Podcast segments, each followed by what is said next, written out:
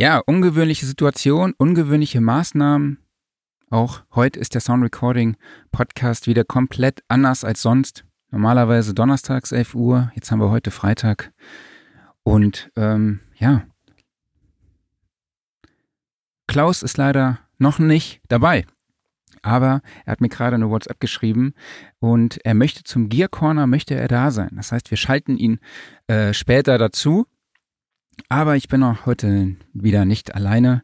Ähm, wer bei uns heute zu Gast ist, erfahrt ihr jetzt. Aber jetzt, genau, jetzt spielen wir das Intro und dann geht's los.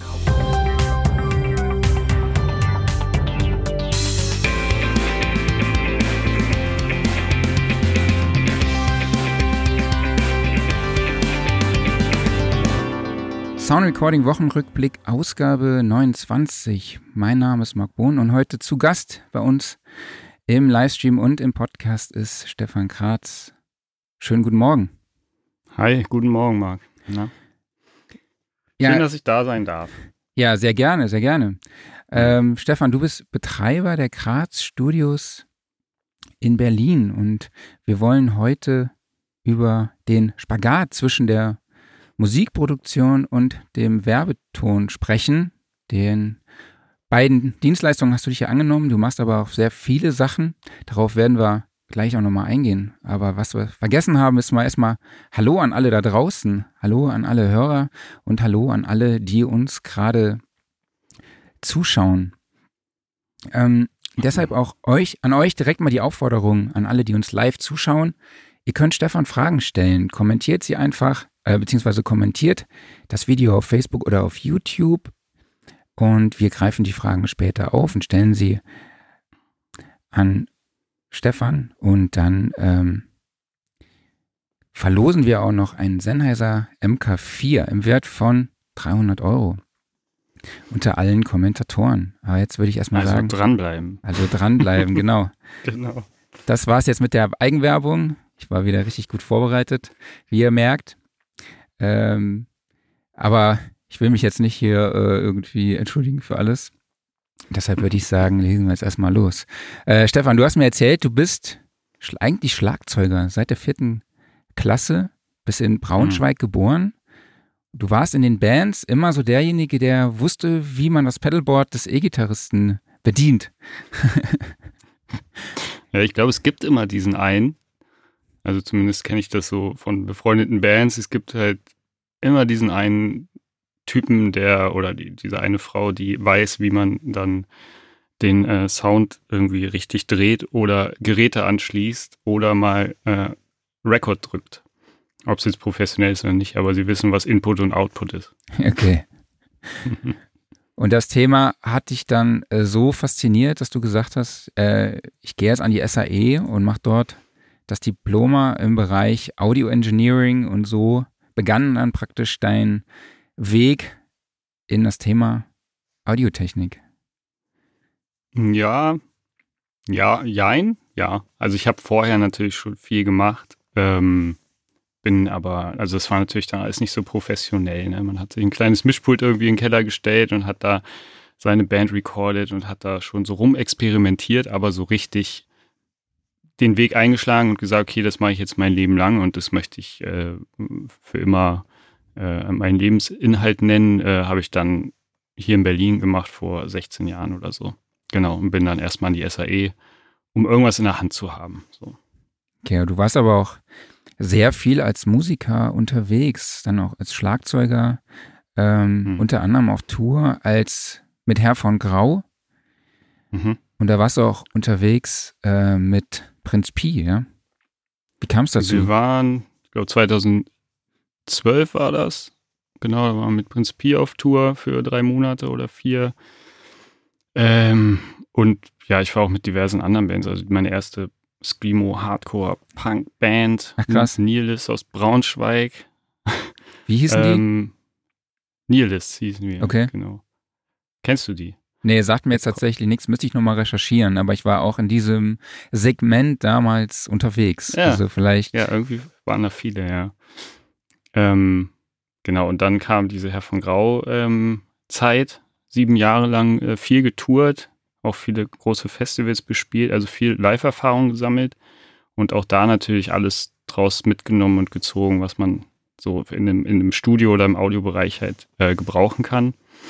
Ähm, und dann, also jetzt bin ich zum Beispiel mit einem Singer-Songwriter viel auf Tour, Finn heißt der, wo ich dann auch nicht nur die Produktion mache und mitschreibe und mitkomponiere und äh, aufnehme und alles, sondern da spiele ich dann jetzt Bass. Also das ah, okay. ist alles so ein bisschen, ähm, ich produziere auch das meiste immer vor und hole mir dann aber doch irgendwie Kollegen rein, die das dann nochmal richtig einspielen.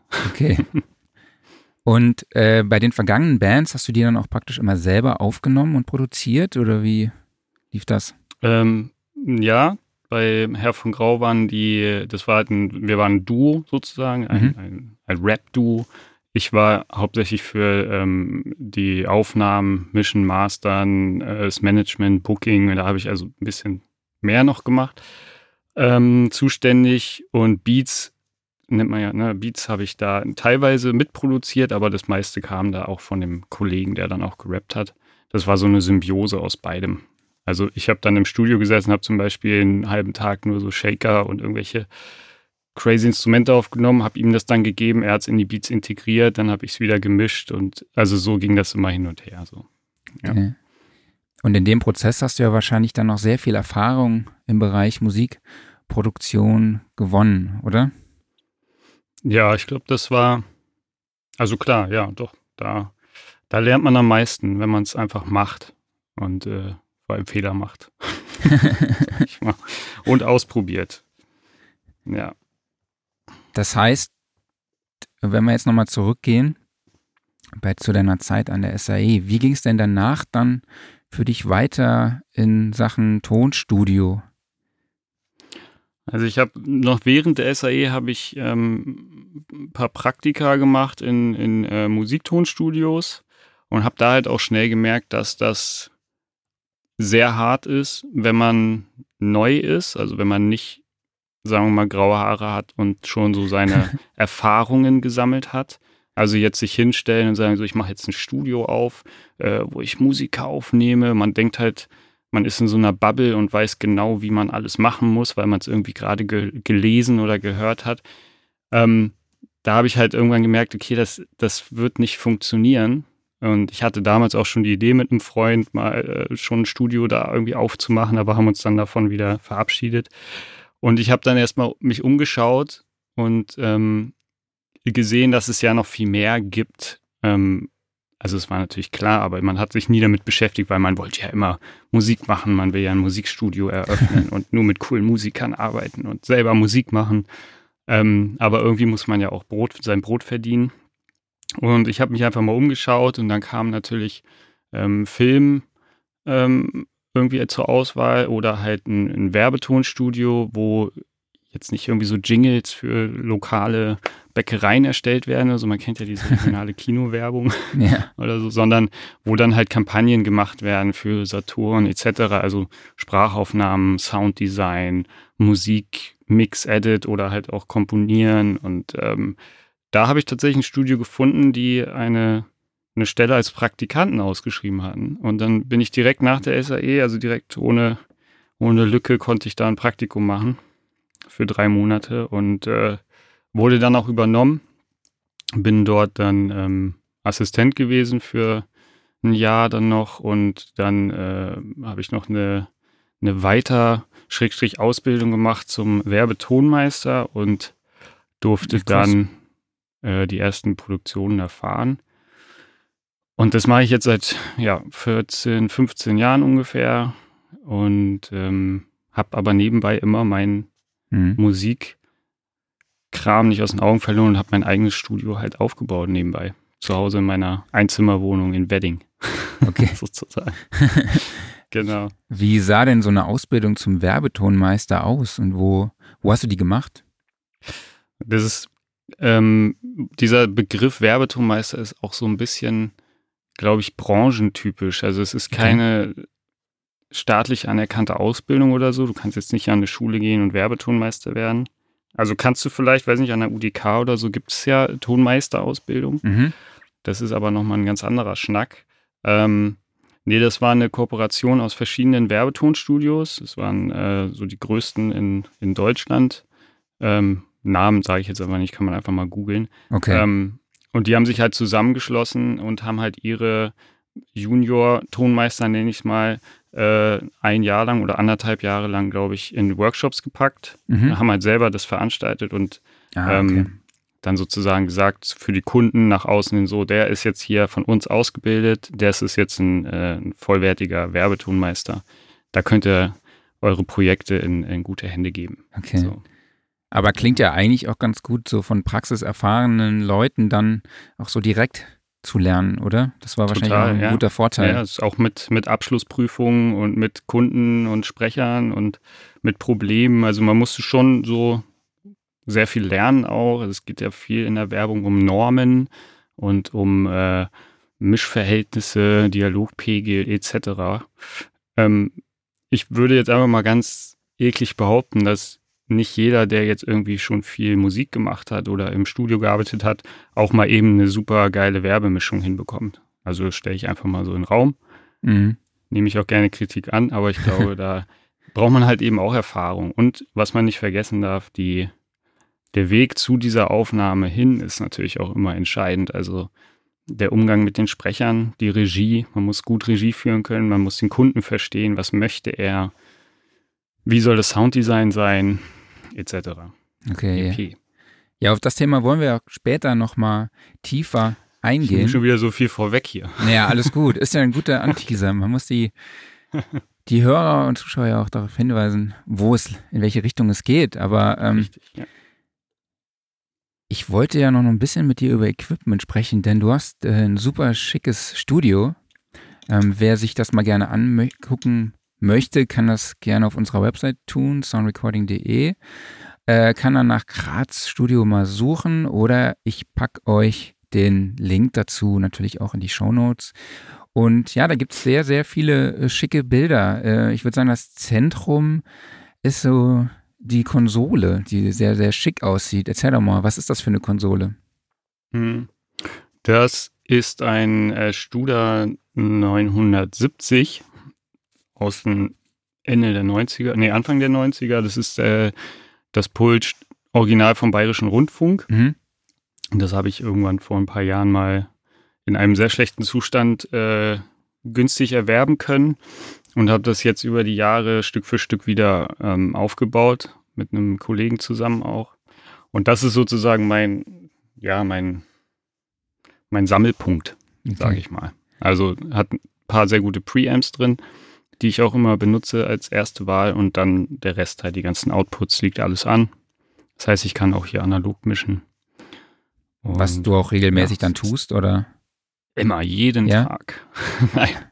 äh, kommt immer wirklich auf die, auf die Projekte an. Also einen normalen Werbespot äh, lege ich mir hier nicht äh, auf die Konsole. Also zumindest nicht jede Einzelspur, aber ähm, wenn es jetzt um Musik geht, ja, das ähm, kommt immer ganz aufs Genre an und wie, wie Zeit und Budget vorhanden ist, sage ich mal. Okay.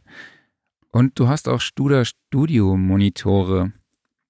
Wie kam es dazu? Genau, das sind, das sind die A, was sind das? A723. Die sind auch schon recht alt. Gab es dann im Bundle Ähm, oder? Bitte? Gab es das im Bundle zum Pult oder? Nee, tatsächlich nicht. Sieht fast so aus, weil die, die Seitenteile des Holzes haben dieselbe Farbe und alles so. Nee, ähm, das waren die, die klassischen äh, Ü-Wagen-Boxen, damals auch vom Rundfunk oder vom Fernsehen, allerdings auch krass überdimensioniert. Also Okay. die sind wirklich, äh, die sind Wahnsinn. Also ich Okay. habe wirklich schon viele Boxen gehört und mit denen, also bin ich auf jeden Fall sehr warm geworden. Okay. Ich sage immer so, man kann eh auf jedem Scheiß mischen, aber das ist, äh, das ist dann so mein Seziermesser. Okay, so, verstehe. Sag ich mal. Mhm. Ja, du hast ja auch Holz gerade schon angesprochen. Ähm, Holz spielt bei dir im Studio auch eine große Rolle. Ja, also du hast auch sehr viele Holzpaneelen an der Wand als Akustikoptimierung. Erzähl doch mal, wie kam es dazu und wie. Dein Studio hast du ja auch erst Anfang des Jahres gegründet und dann auch selber neu gebaut. Und erzähl doch mal, wie kam das da, Holz dann in, in das Studio? Also, ähm, ich bin ein sehr naturverbundener Mensch, muss, muss man vorweg sagen. Okay. Ich, mag, äh, ich mag das einfach, die, dieses Material Holz tatsächlich. Und Holz strahlt halt für mich äh, eine gewisse Wärme aus. Und ähm, Wärme passt für mich natürlich zu analog und dann noch zu ein bisschen Retro. Äh, ich bin natürlich auch so irgendwie ein Hybridstudio, also ich mache ja auch viel digital. Ich, es läuft ja alles über Pro Tools und mhm. ähm, das Holz war dann irgendwie, ähm, also muss ich gestehen, ich habe das gesehen in einem Studio hier bei, in Berlin. Ähm, nur, dass es da noch aus der DDR-Zeit war. Ähm, sah ein bisschen anders aus. Und ich wollte diesen Stil irgendwie auch haben. Ich fand das sehr schön. Und ähm, dann habe ich mit einem Akustiker den Raum hier geplant, also die Regie, den Aufnahmeraum auch. Ähm, da auch mit Latten, nur in anderen Farben, genau. Und dann habe ich den Akustikausbau gemacht und ähm, genau die Idee war dann nicht so kalte Wände zu haben, weil viele haben dann einfach jetzt nicht die Latten drauf, die hätten auch weg sein können. Mhm. Allerdings war es dann auch sehr, sehr, sehr trocken und ein bisschen mehr, bisschen mehr Raumgefühl wollten wir erzeugen und deswegen die leichte Reflexionsfläche, sage ich mal. Aber du hast auch Tageslicht, ne? Ja. Durch die Decke oder Da so. oben. Genau. da scheint jetzt auch die Sonne sehr schön rein. Also ich habe in jedem, in jedem Raum, ich habe hier circa 100 Quadratmeter. In der Aufnahme habe ich auch Tageslicht und hier auch. Und man hat aber kein Fenster in der Wand. Das heißt, man ist nicht abgelenkt. Lässt du dich gerne ablenken? Passiert schon, ja. In meinem alten Studio, das war direkt am Alex in Berlin. Das heißt, ich konnte auf den Alex gucken. Mhm. Und äh, das war, da war immer irgendwas los. Da war immer Action. Und man hat halt wirklich so vom vom Pult aus direkt rausgeschaut. Natürlich war es auch schön, aber die Sonne hat schon oft geblendet. So. Okay. Wir haben eine Frage zum Thema Studiobau. Äh, welche Nachhaltzeiten wurden denn angestrebt, fragt Fabian Adam. Ähm, hast du da die Info? Äh, danke für die Frage, Fabian. Da müsste ich tatsächlich meinen äh, Akustiker mal fragen. Ähm, wie äh, Marc eben schon gesagt hat, wir haben das jetzt gerade erst äh, fertiggestellt. Wir haben das Messmikro hier tatsächlich noch liegen. Wir haben noch nicht die finalen Werte ausgemessen. Okay. Tatsächlich. Also ich kann es noch nicht sagen, aber das werde ich auf jeden Fall, aua, werde ich auf jeden Fall auch nochmal äh, recherchieren. Interessiert mich natürlich. Ups. Ja, du hast ähm, das mit ähm, Markus Bertram gemacht, richtig? Von genau, der hat die, die äh, Kabine gebaut, drüben, mhm. also die Raum in Raum, ähm, den Aufnahmeraum. Genau, und der hat hier auch ein bisschen geguckt und beraten, aber ich habe dann einen anderen Akustiker hier aus Berlin, einen befreundeten, äh, herangezogen. Genau. Cool. Und was mir auf den Bildern auch aufgefallen ist, dass du natürlich auch sehr viel analoges Outboard hast, ähm, wo ich dich dann auch im Vorgespräch danach gefragt habe. Und dann kam raus, dass das alles sehr viele Eigenbauten sind. Zum Beispiel hast du den S76 äh, Blue Stripe auch als äh, Eigenbau aber du baust die, glaube ich, auch nicht selber, sondern ein Kumpel von dir. Erzähl doch mal, wie kam es zu dieser, ja, wie kam das zusammen, dass du ähm, die analoge Nachbauten besorgt hast? Ähm, also vorweg, ich bin jetzt nicht Fan von Nachbauten oder so. Ne? Also natürlich hätte ich auch gerne alles als Original da. Ähm, Habe ich ja auch viel, also die, allein die 8 Filtec äh, MK5B EQs, die ich im Rack habe, oder auch andere ja. Ura EQs und Orban und was auch immer.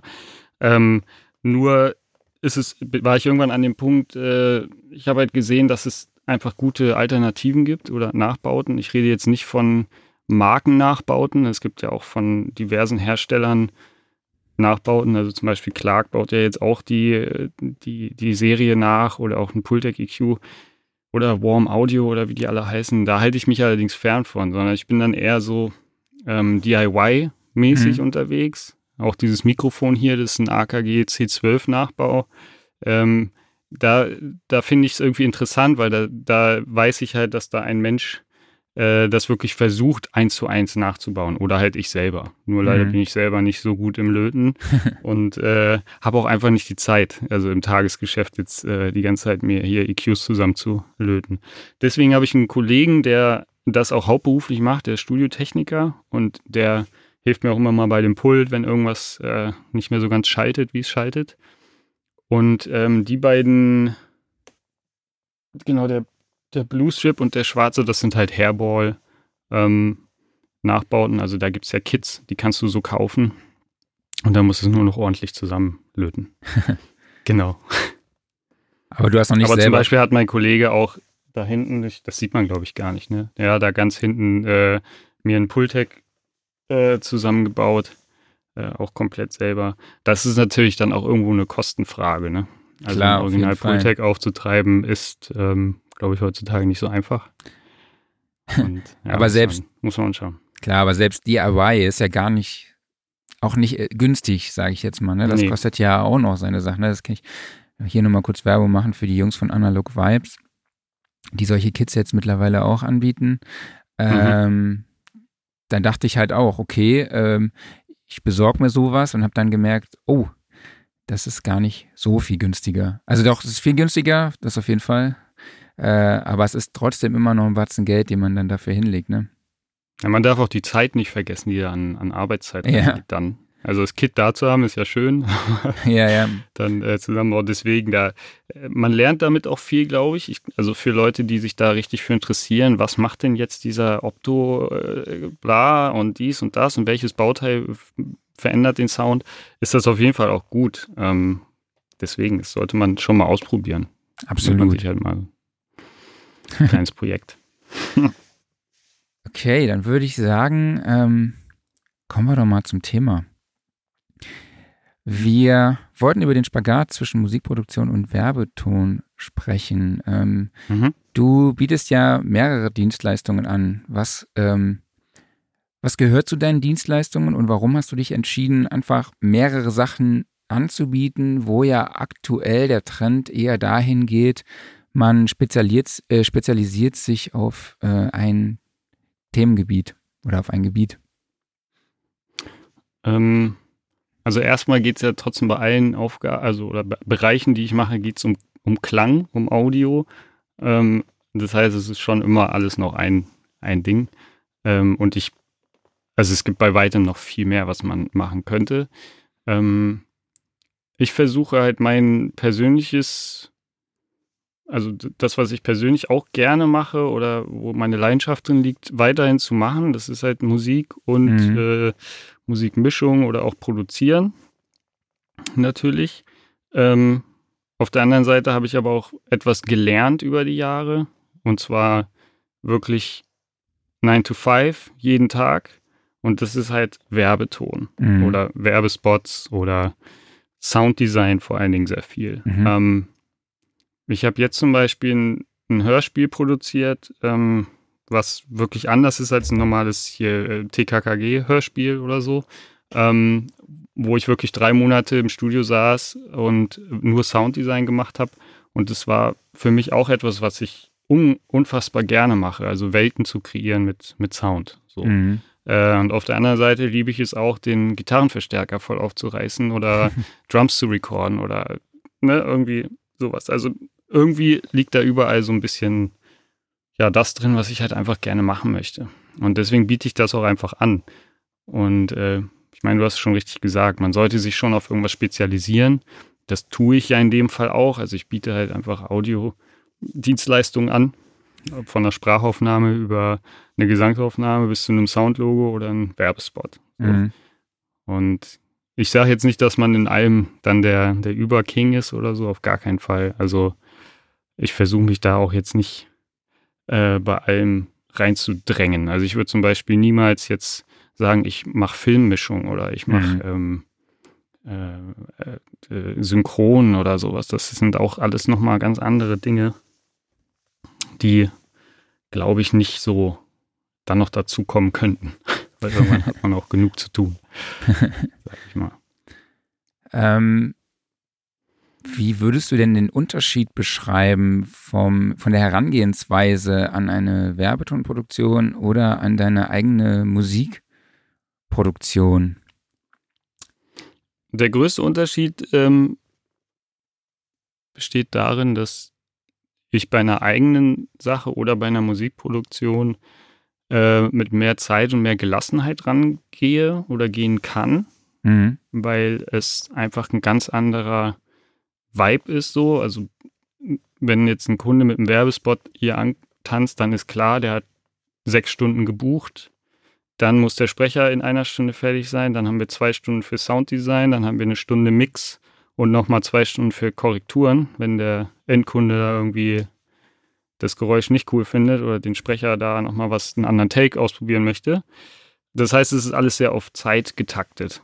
Mhm. Das kann ich bei Musik überhaupt nicht ähm, verantworten, weil da natürlich auch eine, ein kreativer Prozess stattfindet. Also selbst mhm. beim Recording. Ähm, da kann ich nicht sagen, so, ey, du hast jetzt vier Takes gemacht, äh, wir müssen jetzt weitermachen, ne? Also los, ähm, baller rein.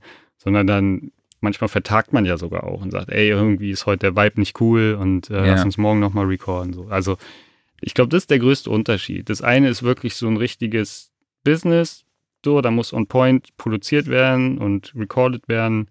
Und das andere ist alles ein bisschen lockerer und man kann auch ein bisschen mehr mhm. ja, sich, sich einfach Zeit nehmen auch. Ja. Das heißt, du hast ja bei der Werbetonproduktion hast du so einen Kunden im Nacken, der so eine gewisse Vorstellung hat, der du dann auch gerecht werden musst und wo natürlich dann auch Zeit äh, ist Geld die Ansage ist, denke ich mal. Ja, ja, auf jeden Fall. Ja. Natürlich hat man immer, also man versucht es auch immer in der Zeit hinzubekommen und man, man spricht ja auch Empfehlungen aus und sagt, wir sollten da jetzt nochmal ein bisschen dran feilen, lass uns nochmal eine Rutsche aufnehmen. Irgendwie der Sprecher ist da, ist, da fehlt irgendwie noch ein bisschen was oder das eine Wort war nicht ganz on point so. Mhm. Also da wird natürlich auch ganz anders mit Worten und mit auch mit Sound gearbeitet als jetzt in der, in der Musikproduktion zum Beispiel. Ja.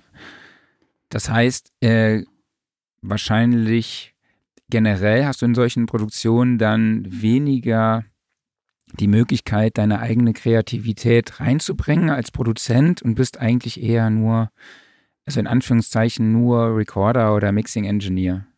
Oder wie ist das? Hm, das würde ich gar nicht so sagen. Ähm, ich glaube, das ist so das Bild nach außen, dass man sagt, ach, der macht Werbe, du machst Werbeton, hm, okay, du drückst auf Record und das war's.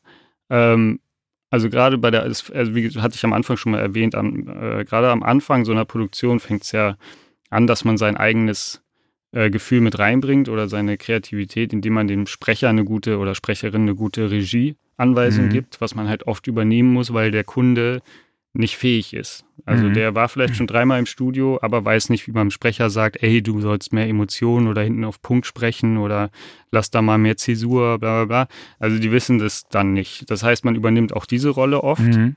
und führt Regie. Und dann geht der kreative Part los, Takes zusammenzuschneiden, eine gute Kurve hinzukriegen und dann natürlich Sounddesign. Und das ist natürlich ganz viel Kreativität.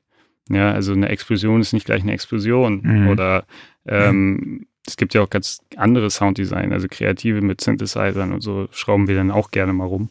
Und da fängt dann schon das Kreative an. Nur, dass es sehr kompakt auf, ein, auf eine kurze Zeit gepresst wird. Also okay. man muss dann wirklich auch abliefern und kann jetzt nicht, ja, ich nehme jetzt noch mal, ja, was nehme ich denn?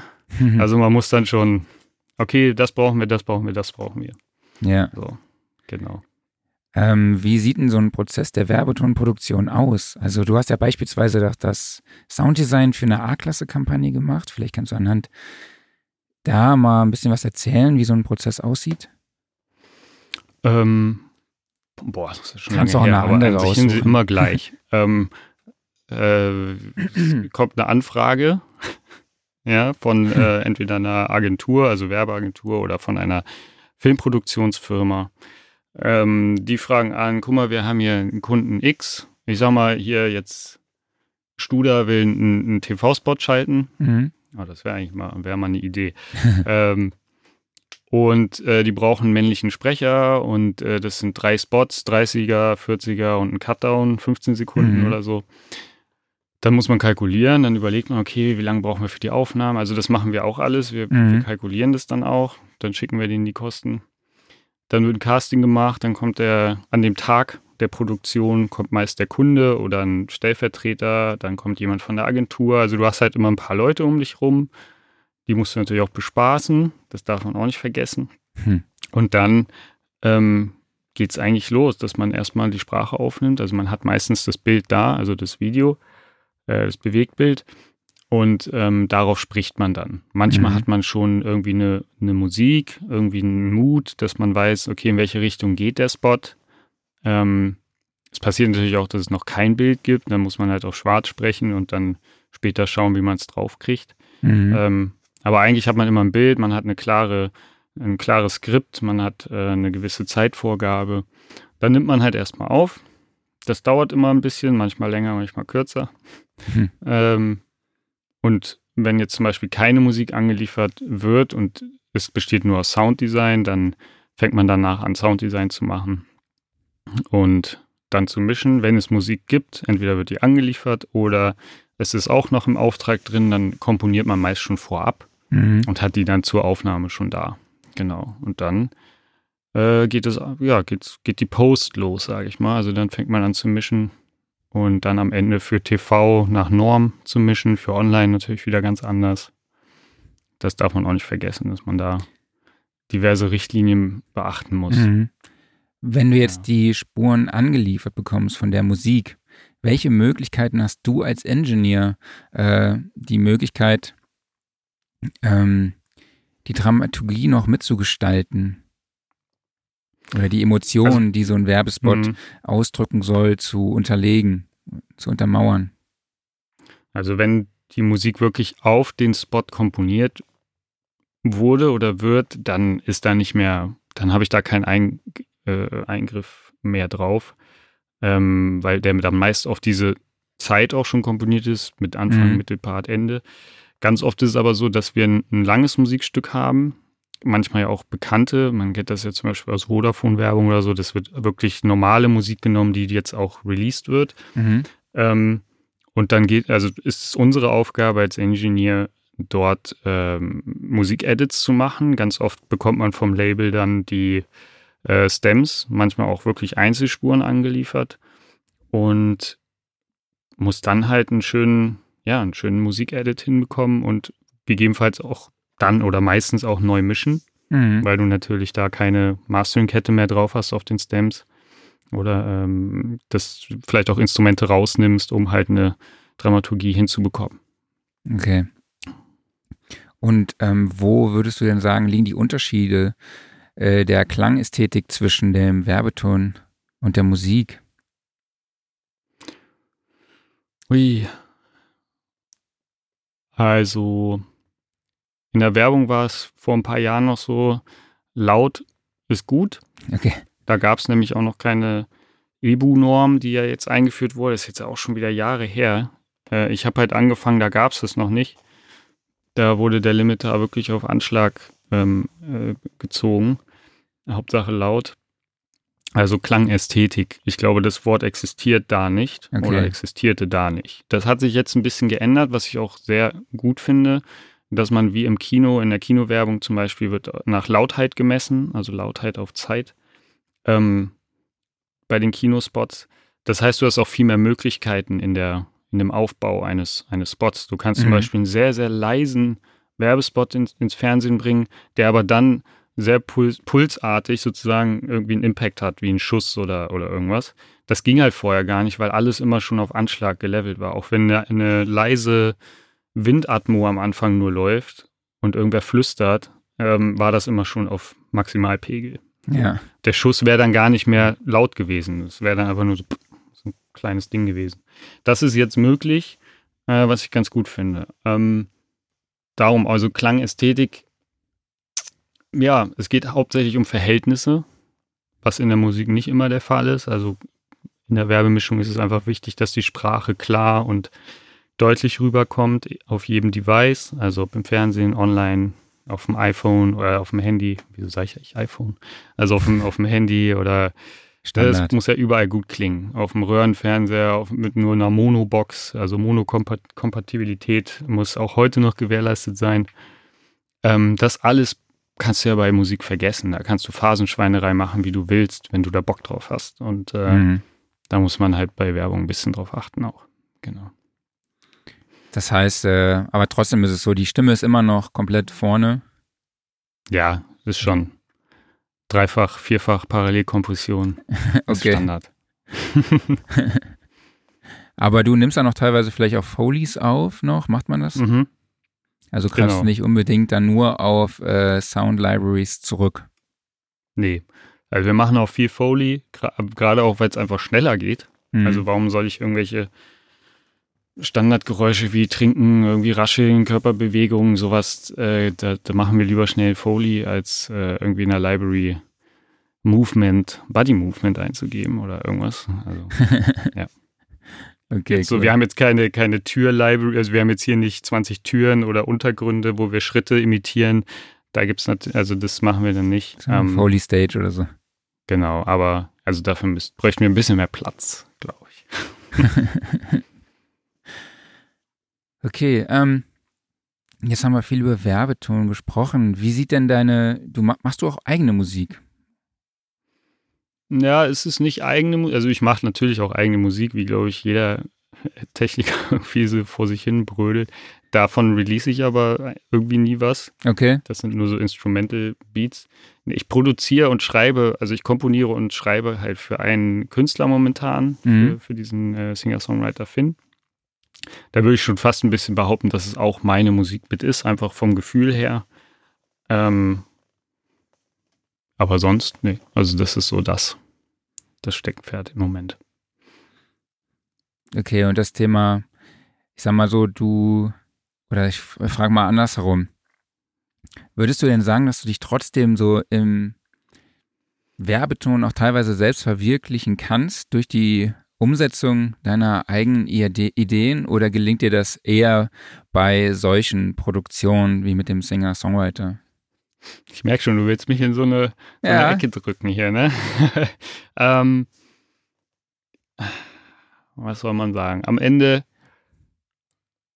ist man, ähm, es ist für mich ein Job natürlich, der mir aber sehr viel Spaß macht. Und mhm. ich habe, das ist ein Mitgrund, warum ich mich äh, selbstständig gemacht habe und eine Firma gegründet habe, ähm, weil ich davor wirklich 15 Jahre in Werbetonstudios angestellt war als Tonmeister und wirklich jeden Tag von morgens bis abends Werbejobs vorgesetzt bekomme, bekommen habe. Und ich wollte jetzt einfach frei entscheiden darüber, möchte ich das machen? Heute habe ich, habe ich diese Woche Bock, einen Werbespot zu machen oder bin ich gerade in so einer in so einer Stimmung, dass ich weiter irgendwie an einem Song arbeite oder gerade mit irgendwelchen Künstlern irgendwie mische oder Mastering mache.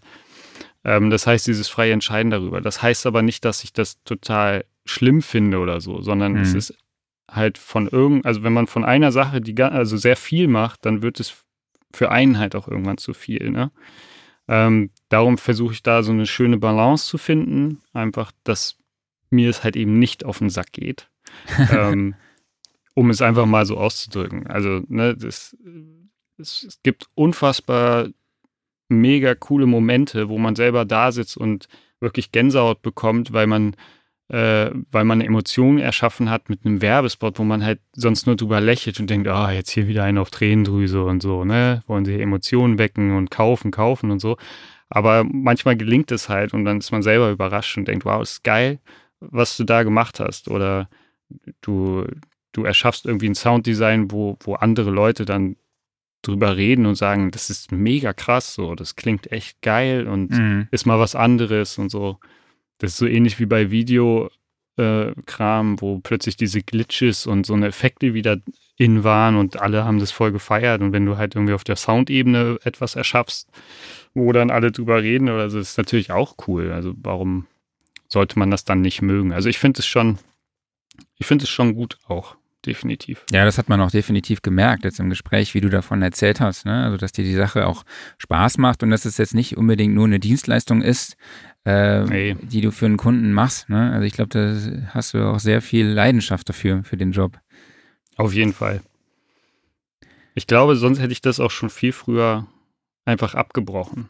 Mhm. Also, ich habe mir damals auch gesagt, als ich das angefangen habe, so, ich mache das hier, ich mache das fünf, sechs Jahre, so Werbung und dann bin ich weg äh, ich habe dann aber gemerkt, dass da noch viel mehr ist. Also, dass es nicht nur dieses tägliche Werbebrot ist, sondern dass da auch viele menschliche Kontakte natürlich entstehen. Man arbeitet viel mit Regisseuren zusammen, was ich mhm. sehr, sehr gerne mag. Ähm, wenn man wirklich sich hier einnistet, richtig im Studio und auch wenn es nur ein kurzer Einminüter ist. Also man hat 60 Sekunden, aber da kann so viel passieren und da kann man so lange dran tweaken, bis es halt einen flasht und das, das mag ich zum Beispiel sehr gerne. Ja. Und da ist man dann doch sehr kreativ. Also falls das noch nicht durchgekommen ist, man kann auch wirklich sehr kreativ sein doch, in der Werbung. Ja. Der ist auf jeden Fall durchgekommen und ich wollte dich ja auch nicht absichtlich jetzt irgendwie in eine Ecke drängen, aber ja, natürlich hat mich das auch sehr interessiert, finde ich, weil das halt auch sehr, das ist halt ein Thema, was oft kontrovers einfach äh, ja, diskutiert wird. Ähm, aber ist es vielleicht auch nicht dann mal befreiend, wenn du sehr viele Projekte hattest, in denen du in die du sehr viel Kreativität gesteckt hast, wenn dann vielleicht auch mal ein Projekt kommt, was ein bisschen kleiner ist, wo du Vorgaben hast und das so ein bisschen vielleicht einfach strukturiert, ich sage jetzt einfach mal nicht despektierlich, aber abarbeiten kannst? Das ist auch okay. Also, solange man nicht ähm, genervt zur Arbeit gehen, geht, gehen muss, sondern zur Arbeit oder ins Studio fährt, weil man Bock hat und weil man das will, ist ja alles gut. Ja, cool. Ja. Ich meine, das ist aber auch bei jedem Job so, ne? Ich habe auch Aufgaben, die mir super viel Spaß machen und es gibt Total. super viele Aufgaben, die ich eigentlich, auf die ich keinen Bock habe. So Honorarabrechnungen und Buchhaltungskram oder so. Deswegen habe ich jemanden angestellt. Das mache ich auch nicht. Ah, super. Vielleicht sollten wir darüber mal nachdenken. Ja. ähm, ja, ich habe jetzt mal hier noch eine, ein cooles Kommentar von Robert, der fragt, also kommt in 17 Werbespots überall der gleiche Studio-Tür-Sound äh, vor. Das fand ich ganz witzig. Ja, Robert, das äh, hast du ganz richtig erkannt. Und mir ist auch schon eine Sache aufgefallen, nicht nur in Werbespots, sondern gerade wenn man äh, viel Netflix konsumiert oder, oder mhm. Prime oder so, ich höre so viele, ich, also man achtet ja dann auf ganz andere Dinge, wenn man in diesem, in diesem Bereich tätig ist. Mhm. Und ich, ich höre so oft die gleichen Türen und die gleichen Schüsse vor allen Dingen. Das ist wirklich, das sind dann so die drei Libraries, die du halt hast. Also zumindest haben das anscheinend viele und es sind leider sehr oft die gleichen Sounds. Deswegen auch da auch äh, an die Kunden, äh, nicht an die Kunden, an die, an die werten Kollegen, ey, sucht euch auch mal andere Türen oder so. Also ich zum Beispiel, ich versuche nie eine Tür so zu nehmen, wie sie in der Library ist. Also ich pitch die zum Beispiel ein paar Cent hoch oder runter oder die kriegen okay. natürlich auch immer einen anderen Raum oder EQ oder irgendwas. Also da sollte man schon ein bisschen ja, Unterschied generieren. Und er fragt nochmal, äh, wurde ein Song, der in einem von dir produzierten Werbespot verwendet wurde, schon mal zum Hit? ähm, ja, nee, ja, nicht, also ich habe keine, ich habe tatsächlich keine Platte an der Wand, was ja so viele Kollegen haben. Äh, ich bin nämlich eher so der Indie-Produzent tatsächlich. Ich produziere mehr so für die, für die Indie-Künstler. Ähm, es gab einen Werbesong, den habe ich vor zwei Jahren produziert. Der hat zumindest auf YouTube seine, weiß ich nicht, fünf Millionen Klicks oder so. Oh, das ist ja krass. Denn dieser, dieser Song war der Aufhänger der Kampagne. Das heißt, es gab dazu auch ein Musikvideo über drei Minuten und so. Mhm. Und ähm, ich glaube, der läuft sogar immer noch. Den gibt es, weiß nicht, ob es den auch bei Spotify und so gibt. Also ein Hit, im mhm. Radio-Hit war es nicht. So, okay. Aber er, er, lief auf jeden Fall gut und hat auch äh, diverse Preise abgeräumt. Sagen wir mal so. Okay. Aber du hast ja auch schon ganz gute Namen in deiner Creditliste stehen. Ja, du hast ja für Mercedes eine Kampagne gemacht. Dann hast du auch, glaube ich, mal mit Sido für Sido was gemacht? Ja, also Kampagnen, ich könnte dir wirklich, also das sind ja, das ist so Name-Dropping, ne? Mhm. Also ich, ne, es fängt von Saturn über O2, Mediamarkt, äh, Sparkasse, Mercedes, VW. Also man hat irgendwie alles schon gemacht, aber mhm. das ist ja, das sind ja Aufträge. Das war ja jetzt auch nicht in meinem Studio hier. Selbst wenn es hier wäre, ist ja trotzdem ein Job, der geht dann drei Tage und dann war es das. Mhm. Oder manchmal auch länger. Ähm, das waren halt alles auch Jobs, die ich in den anderen Studios gemacht habe. Ähm, genau mit Künstler, also für Sido habe ich zum Beispiel die ganzen äh, Tour-Instrumente jetzt mal neu gemastert, ähm, weil die über die Jahre natürlich verstreut unterschiedlich klangen.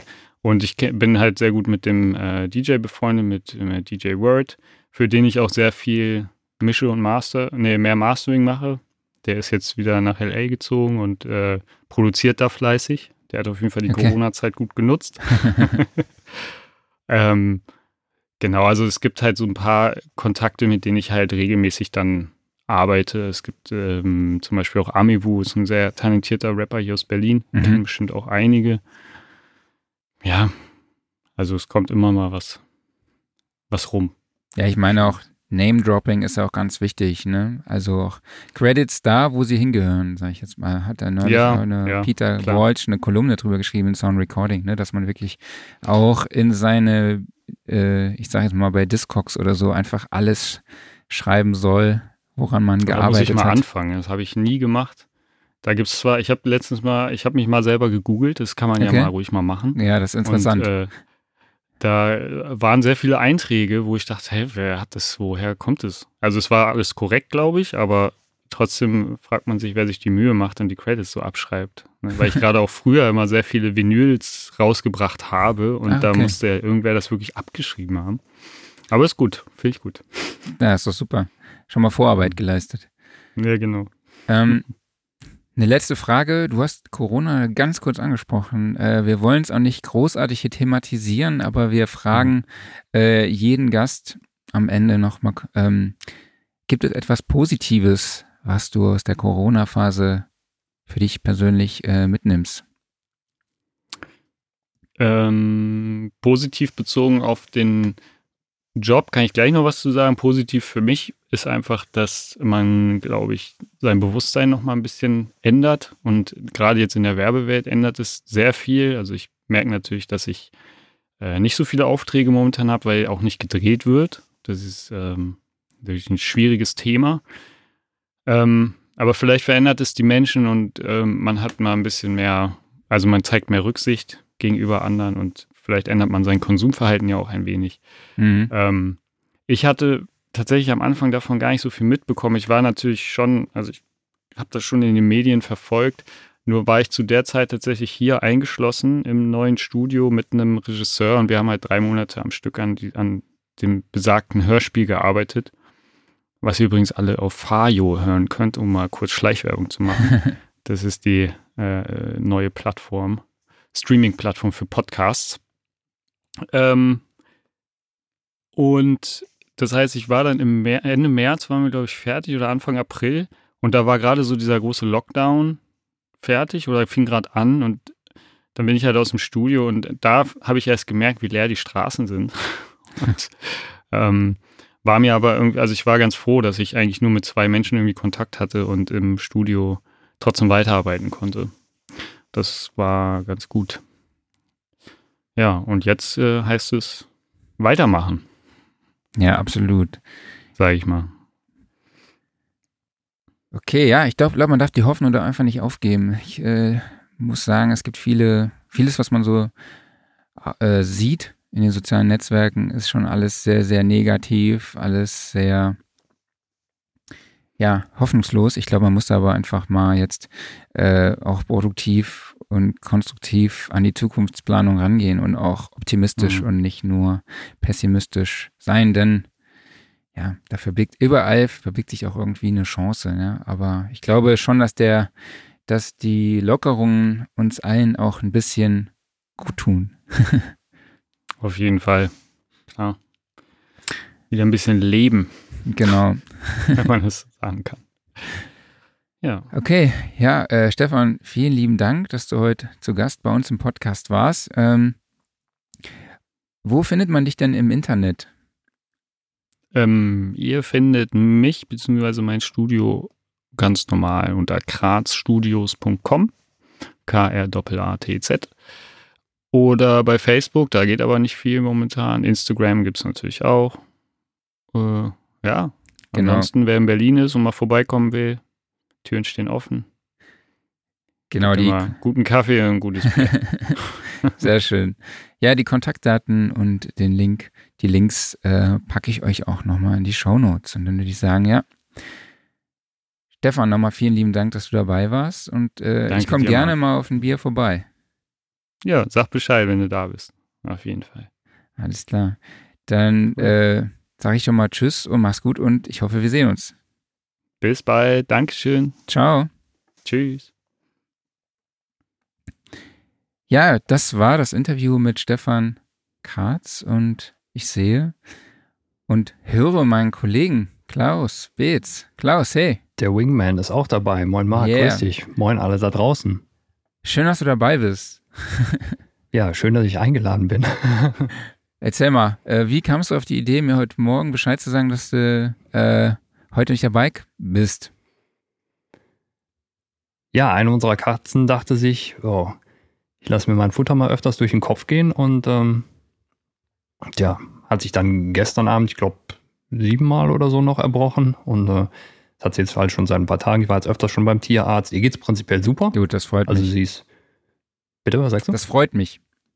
Ja, ähm, nehme mich auch. Also sie ist prinzipiell total fit, nur dass sie sich permanent übergibt. Und äh, ja, das machen wir gerade eben nochmal beim Doc und äh, ja, jetzt kriegt sie entsprechendes Futter. Müssen wir morgen nochmal hin zur Kontrolle und äh, ja, dann geht sie hoffentlich bald wieder besser. Aber, aber schön, dass du es trotzdem noch geschafft hast.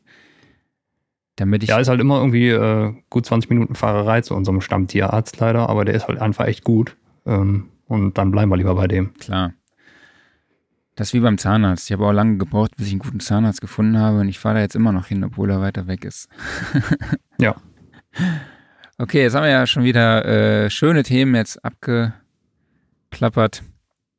Jetzt kommen wir wieder zum Thema, oder? Jawohl. Hast du eine News? So. News der Woche. Ja, ich meine, eine ganz große News, die mich natürlich total begeistert hat. Sollen wir die mal an den Anfang nehmen Machen oder wir. was ist die am Ja, liebsten? hau, hau raus. Ja, es geht natürlich um die Gerüchte um den Waldorf Iridium. Ähm, auf der offiziellen Homepage von Waldorf sieht man noch nichts, aber überall ploppen so die Gerüchte auf, dass da was kommt. Und äh, ja, es handelt sich ja vermutlich dann, grob gesagt, um den Quantum in einem Desktop-Format und mit ein paar kleineren Änderungen und Anpassen. Man muss mal gucken, wie viel von den Gerüchten dann tatsächlich wahr ist, aber eigentlich scheint es ja so zu sein, dass das ist der Quantum ohne Klaviatur, ohne analoge Filter, dafür eventuell sogar mit 16 Stimmen statt nur 8. Das ist nämlich der einzige Kritikpunkt, den ich an meinem Quantum habe. Steht da hinten äh, drin. Ganz tolles Gerät, also einer der schönsten Synthesizer, die ich je gespielt habe. Und ähm, ja, den jetzt in der Desktop-Version zu bringen, ist natürlich eine super Idee. Und ähm, Preis ist dadurch auch deutlich attraktiver. Ich hoffe halt, wenn das mit den 16 Stimmen stimmt, dass das irgendwie nicht eine Hardware-Modifikation ist, sondern dass man das vielleicht auch irgendwie über Software lösen könnte. Also dass es vielleicht irgendwie noch ein Update für den normalen Quantum gibt, dass der auch mal auf 16 Stimmen kommt. Mhm. Dann müsste man zwar theoretisch auf die analogen Filter ähm, verzichten, Mhm. weil klar, die kann man natürlich nicht einfach so herbeizaubern, aber das wäre ich auch gerne bereit in Kauf zu nehmen. Und ähm, ja, für alle, die den Quantum nicht kennen, das ist halt ein, ähm, ein Digital-Synthesizer, der aber ganz viele verschiedene Techniken beherrscht. Also der hat ein, eine normale subtraktive Synthese drin, der hat Wavetable-Synthese drin, der kann Samples wiedergeben, und zwar halt auch Multisamples, der kann Granularsynthese, der hat jetzt mit dem 2.0er-Update, was kürzlich erschienen ist, ja eine, sie nennen es Kernel-Synthese oder so in der Art, aber im Endeffekt geht es um äh, FM in hochkomplexem Format. Und ähm, das Tolle ist halt, dass man nicht auf diese eine Syntheseart beschränkt ist, sondern man kann jedem der drei Oszillatoren eine eigene Syntheseart zuordnen und theoretisch also drei Synthesen gleichzeitig benutzen, die dann halt bei einem Tastendruck auch nur eine Stimme fressen. Also da sind wahre äh, Klanglandschaften möglich. Modulationsmäßig ist das Ding halt riesig breit aufgestellt. Sechs Envelopes, sechs LFOs, Step-Sequencer, noch so ein Komplex-Modulator, wo man keine Ahnung, was alles mitmachen kann. Sehr ausgefuchster Step-Sequencer. Das Ding kann selber samplen. Also da wird man sehr, sehr, sehr glücklich mit. Und die Bedienung ist auch ganz toll gelöst. Also mit einem großen Touchscreen und äh, sehr, sehr vielen Controls zum Anfassen. Das Schöne ist auch, dass das halt für den Iridium übernommen. Also das Pultgehäuse, das erinnert ja so ein bisschen an den Kyra von, ähm, von seinem Größenverhältnis her. Mhm. Und das ist randvoll gepackt mit Potis und äh, Ich glaube, also das 52 ist ein wunderbares Gerät so. zum Ich Schrauben. glaube, 52 Potis sind auf der Oberfläche. Ja, Halleluja, da kann man richtig loslegen. man Und das ist ja auch eigentlich das, was man machen will an so einem Gerät, nämlich Drehen. wirklich viele Regler haben, um halt so eine haptische Synthese äh, Eingreifsmöglichkeit zu haben. Und halt gerade bei so einem Synthesizer, der so viele Möglichkeiten hat, einfach überall dran drehen und permanent passiert irgendwas. Also bin ich super gespannt drauf. Ja. Soll kosten? Ich glaube, rund 2000 oder sowas wurde gemunkelt, aber Mhm. ähm, ist auch, glaube ich, noch nichts Festes. Von daher mit Vorsicht genießen.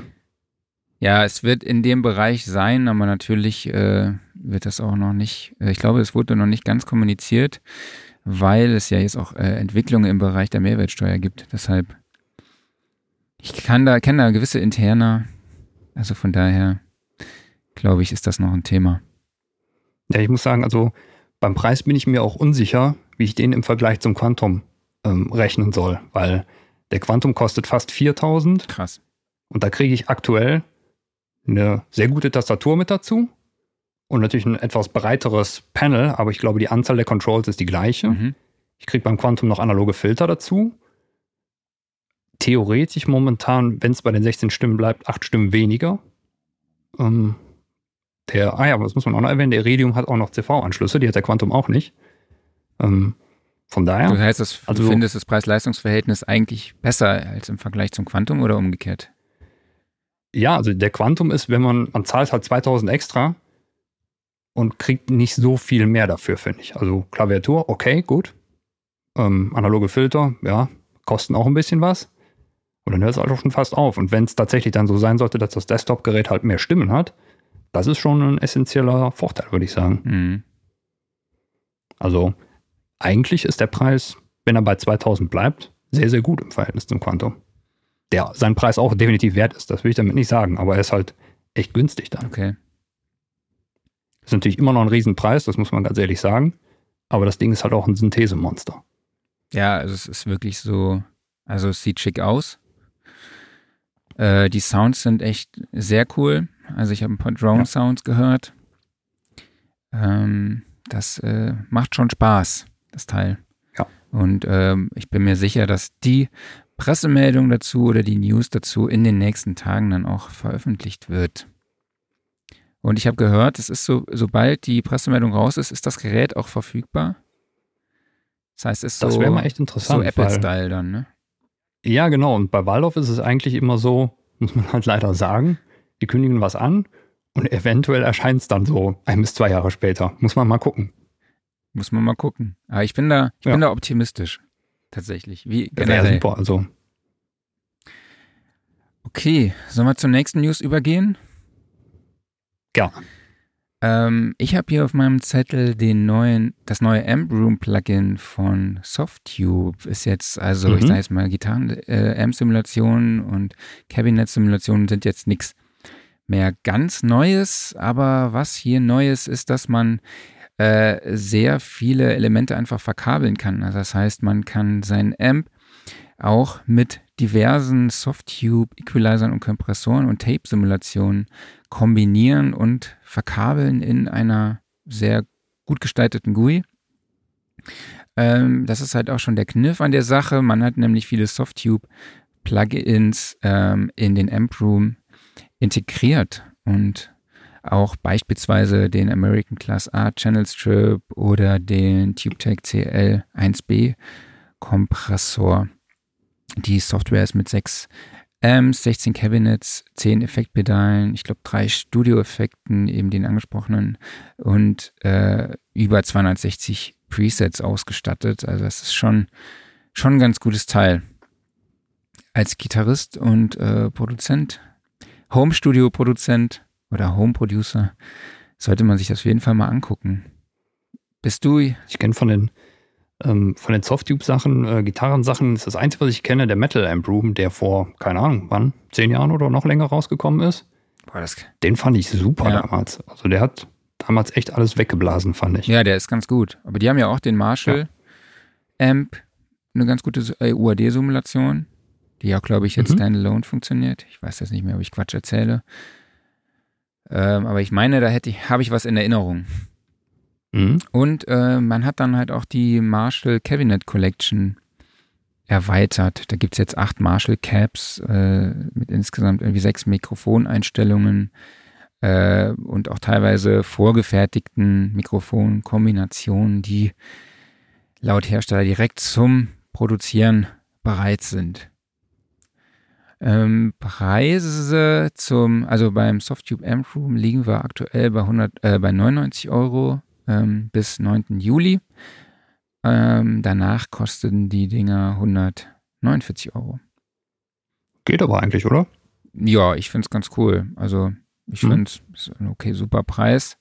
Wobei ich jetzt natürlich als Logic-User wieder mit den integrierten Amps von Logic dann daherkomme und ähm, ich aber eigentlich ausschließlich im Moment nur noch die UAD-Sachen nutze. Also entweder den Marshall oder halt den Fender. Ne? Das sind so, so meine Amps, die ich verwende. Und das Problem hat ja eigentlich jeder Plugin-Hersteller. Eigentlich ist schon fast alles in der DAW drin. Ja. Und ich glaube, dass ja, sie, wenn man mehr will, ich, guck mal was. Ich glaube, dass sie jetzt mit einem Art, einer Art Update des Amp Rooms da auch schon viel geschaffen haben und dass sie halt auch mhm. gewisse Softtube-Plugins dann dort integriert haben, das ist schon eine ganz coole Sache, auf jeden Fall. Und ein Ja. absoluter Mehrwert. Ne? Also für 149 Euro oder aktuell 99 Euro äh, ist das schon echt ein guter Preis. Ähm, die Cabinet Collection gibt's bis zum 9. Juli für 22 Euro und danach kostet sie 39 Euro.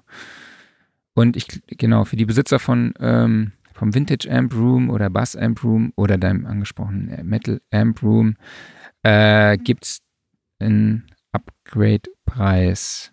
Aber der ist, den sieht man, glaube ich, nur, wenn man in seinem Account ist. Also den weiß ich tatsächlich jetzt gar nicht, weil ich keinen Account Hm. habe. Soll aber günstiger sein, natürlich, ne? Genau, den Link dazu kopiere ich euch auch nochmal in die Show Notes. Merkst du, ich gebe mir Mühe. Du haust ihn in die Shownotes. Ich gebe mir Mühe. Das- ja, Aber es, es gehört irgendwie dazu, oder? Es ist irgendwie. ja klar. Okay, dann habe ich noch eine News gefunden. Ähm, AudioThings Speakers simuliert äh, Mikrofone und Speaker, wie der Name schon, schon sagt, aber es äh, simuli äh, simulisiert, genau. Simuliert jetzt nicht irgendwelche ähm, Studiomonitore oder Cabinets, sondern es simuliert auch äh, die Speaker von Fernsehern, von Telefonen oder von Spielzeug oder eben Kassettenrekordern. Finde ich ganz, finde ich eine ganz witzige Sache. Also insgesamt gibt es 47 verschiedene Speaker, aber auch 30 äh, Mikrofonsimulationen und die Simulation von 15 Distortion-Effekten sind inkludiert. Das Ganze, ähm, genau. Hast du das Teil angeguckt? Ich habe es nur mal so überflogen. Das erste, was ich gedacht habe, ist, ach, äh, Speakerphone von Audio Ease. Aber ähm, das sind auch, glaube ich, jetzt die einzigen beiden Plugins, die ich in der Richtung kenne. Also das Speakerphone hat das ja damals alles vorgemacht, Mhm. indem sie halt eine riesen Library an eben diesen ganzen Lautsprechern, Geräten mit Lautsprechern drin plus riesiger äh, Effektbatterie dahinter vorgemacht Mhm. haben. Aber das ist jetzt auch, glaube ich, mittlerweile, wann kam das raus? 2007, 2008 oder sowas? Äh, lange her. Und sonst wüsste ich jetzt gerade nicht, dass da irgendwie so, also sehr spezialisiert in der Richtung was rausgekommen ist. Ich meine, klar, es ba- es basiert alles auf Convolution halt, Mhm. sodass äh, die entsprechenden Sachen da nachgebildet werden. Von daher, jetzt haben ja auch diverse äh, Convolution Reverbs solche äh, Effekt-Sounds da drin, um eben entsprechende Sachen nachzubilden. Aber irgendwas, was wirklich darauf spezialisiert ist, also jetzt beispielsweise irgendwie für Sounddesign oder für Filmton, wüsste ich gerade nichts. Und im Vergleich zu äh, Speakerphone ist der Preis hier sehr, sehr heiß. Genau, beim Preis liegen wir bei 59 Euro, beziehungsweise später Ja. dann 99 Euro. Ich glaube, das Speakerphone kostet über 300. Okay. Ich könnte mir natürlich vorstellen, dass da vielleicht die Library noch mal ein bisschen größer Mhm. ist, aber ja, trotzdem, das ist ein Unterschied. Aber braucht man das eigentlich noch? Kann man da nicht mit einem EQ arbeiten? Kommt man da nicht auch schon sehr weit? Da kommt man sicherlich auch schon sehr weit, aber du hast dann ja trotzdem noch gewisse Charakteristika, die eben äh, durch so ein Convolution nachgebildet werden, je nachdem, wie dynamisch das Ganze rangeht. Und wenn du dann halt entsprechend auch noch äh, Effekte drauf hast, die daran angepasst sind. Also ich meine, klar, man kann das irgendwie alles selber nachbauen, das ist wie bei vielen Sachen so, aber es spart dir natürlich auch echt viel Zeit, wenn du jetzt sagst, okay, ich brauche jetzt dringend einen Telefonsound auf der Stimme. Klar, da kannst du halt EQen und Distortion dahinter Hm. und so weiter und so fort. Oder du haust hier dieses Plugin drauf und dann ist er da, ne? Also, Spaß hat auch Zeit. und das ne? ist dann halt noch, ich meine, hier so Telefonsound ist ja noch so, so, sagen wir mal, der sehr einfache Effekt. Wenn es dann echt speziell werden soll, dann, dann sieht es schon anders aus. Hm. Spart aber auch dann Zeit, ne? Denke ich mal. Ja, eben, genau. Und dann gerade hier beim Preis von äh, 49 Euro, ähm, nee, 59 waren es, aber gut, ist ja fast dasselbe. Da rentiert sich das schon relativ schnell. Also gerade halt, wenn man in dem Bereich arbeitet und öfters sowas braucht, dann ist das super. Hm. Absolut. Oder vielleicht auch für kreatives Sounddesign, um da einfach mal Instrumente durchzujagen. Warum nicht? Ja, die GUI sieht ein bisschen oldschool aus, zumindest mal die, die Visualis Visualisierung der Elemente. Wenn ich das jetzt auf dem Bild hier so richtig erkenne, kann auch sein, dass ich mich täusche. Was hast du? Ich finde es eigentlich sehr hübsch, muss ich sagen. Es erinnert mich ein bisschen so an die, ähm, die Sachen von Soundtoys. Okay. Ja, vielleicht ist es bei mir auch einfach nur dieses coole Retro-Telefon mit Wählscheibe. Das finde ich, find ich, sehr cool. Ja, gefällt mir auch gut. Ähm, okay, den Link zum Produkt haue ich euch auch noch in die Shownotes. Hau ihn rein. Ähm, kommen wir zu einer nächsten Kategorie. Ask SR. Kam Mhm. was bei dir an? Eine Frage. Genau, nee, bei mir kam jetzt nichts direkt an. Okay, ich habe bei Facebook eine entdeckt. Da fragt Martin Schorner, Hallo, liebe Leute von Sound Recording, ich nutze aktuell Windows. Mein Apollo Twin nutze ich auch für Windows. Was bräuchte ich theoretisch, abgesehen von einem Apollo Twin für Mac, äh, für meinen Mac, um halbwegs brauchbar via Cubase oder Luna Musik zu machen? Von Windows habe ich Ahnung, aber vom Mac und Apple komplett nicht. Liebe Grüße. Ja, was braucht er, liebe Martin? Tja, wenn du dein Setup so auf Windows schon am Laufen hast, nämlich mit deinem Apollo Twin und eine QS-Lizenz dazu hast, dann brauchst du gar nichts mehr. Dann nimmst du den Mac, installierst da Cubase drauf und deinen äh, Apollo Twin und fertig. Genau, aber er braucht Das ja Apollo. Twin für Mac. Ne? Es, Mhm. genau, weil das äh, Apollo Twin für den für den Windows-Rechner ja dann nicht funktioniert. Und ich würde ihm im MacBook so? Pro empfehlen. Ja, ja, genau, das ist so, ja. Die USB, Weil er schreibt, sein Apollo Twin nutzt er für Windows. genau. Es gibt ein extra, ein Apollo Twin für Ah, Windows. Okay. Das okay. ist aber nicht kompatibel Gut. mit Mac. Was ist denn da los? Ja, das muss mir jetzt mal erklären. Ja, was gibt es daran zu erklären? unterschiedliches, unterschiedliches Kabel. Also das ist mir jetzt neu, dass es Audio-Interfaces gibt, die exklusiv für das eine oder für das andere Betriebssystem sind. Ich kenne halt, dass äh, mal ein Treiber dafür nicht entwickelt wird, aber dass ein wirklich ein Gerät nicht funktioniert. ja, liegt ja am Treiber, ne? Klar, Ach so, okay. Und äh, denke ich mal. Also ich habe hier diverse Mac äh, Apollo Twins rumfliegen, mit die Mhm. für Windows kompatibel sind, aber die laufen halt nicht unter Mac. Das heißt aber, er schreibt ja auch, ne? Er bräuchte natürlich Ja. einen Apollo Twin für, für seinen Mac, ne? Also ich würde Okay. ihm dann halt einen Apollo Twin MK2 empfehlen mhm. und ein MacBook Pro auf jeden Fall. Und ja, er schreibt dann halt, äh, er würde auch gerne mit Luna arbeiten ne? oder halt mit Cubase. Mhm.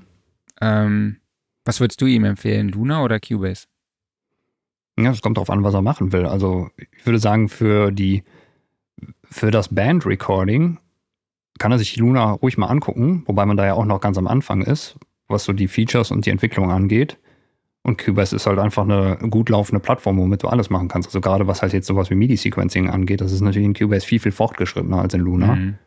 Und deshalb, gut, Luna ist ja eh kostenlos dabei, von daher, das ist ja jetzt kein rausgeschmissenes Geld, das kann man sich einfach anschauen und gucken, ob es ihm gefällt oder nicht. Und wenn er eine Cubase-Lizenz hat, dann ist das seine sichere Bank, die er benutzen Mhm. kann.